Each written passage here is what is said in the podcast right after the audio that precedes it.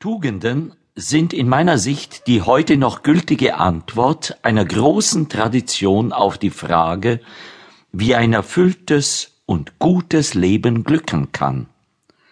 Gut leben, das meint das Rechte zu tun, und zwar so, dass dabei eine Kultur des Zusammenlebens gewährleistet ist, die allen gut tut. Tugenden machen nicht unfrei, sondern befähigen unsere Freiheit zu ihren besten Möglichkeiten. Kalos kai agathos sagten die Griechen, wenn sie die ideale reife Persönlichkeit beschreiben wollten und banden damit zwei Ideale zusammen, das Schöne und das Gute. Dafür haben wir begrifflich keine rechte Entsprechung. Aber gemeint ist, nur wer tugendhaft lebt, kann auf Dauer ein wirklich glücklicher Mensch werden. Die sieben Tugenden sind stabile Säulen für das Haus des Glücks. Es ist kein Haus mit abweisenden Mauern, sondern eines, wo Leben ist, wo Leichtigkeit und Freude wohnen. Gerechtigkeit Gerechtigkeit als Ideal, bringt das doch nur Märtyrer oder Fanatiker hervor? Warum soll ich nicht sagen, das meine für mich, so komme ich besser durchs Leben? Größer als unser Interessenbezirk. Die Menschheit, meinen manche ironisch, lässt sich in zwei Gruppen einteilen. Die Gerechten, also die Guten, und die Ungerechten, also die Bösen.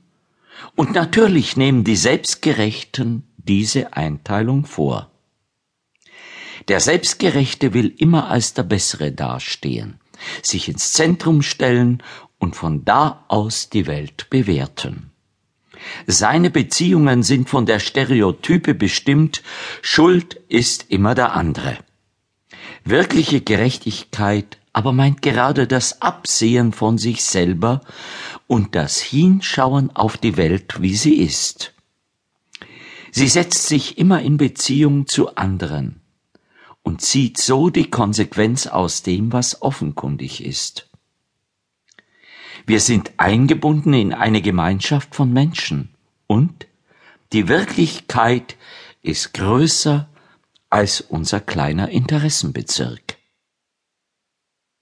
Gerechtigkeit ist eines unserer grundlegenden Ideale neben Gemeinschaft und Liebe, die einen absoluten Anspruch haben und sich daher auch emotional verankern. Gerechtigkeitsempfinden überschreitet die eigene kleine Welt und richtet sich auf das Ganze.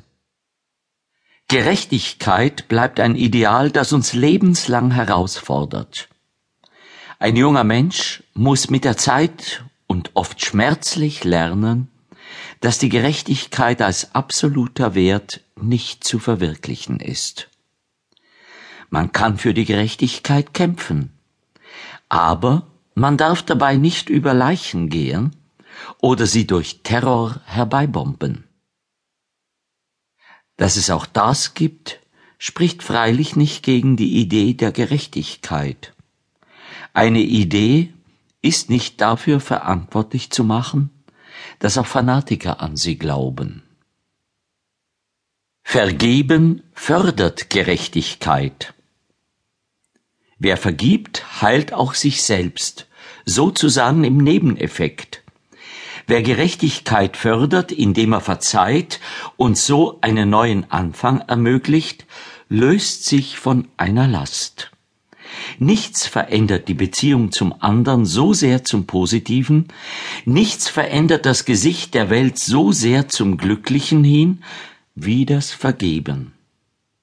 Wer vergibt, wird von der Verstrickung in die Vergangenheit frei, er schneidet das verknotete Band hinter sich ab, Ungerechtigkeit wird als Ungerechtigkeit kenntlich gemacht, aber wir lassen uns von ihr nicht mehr länger unterjochen.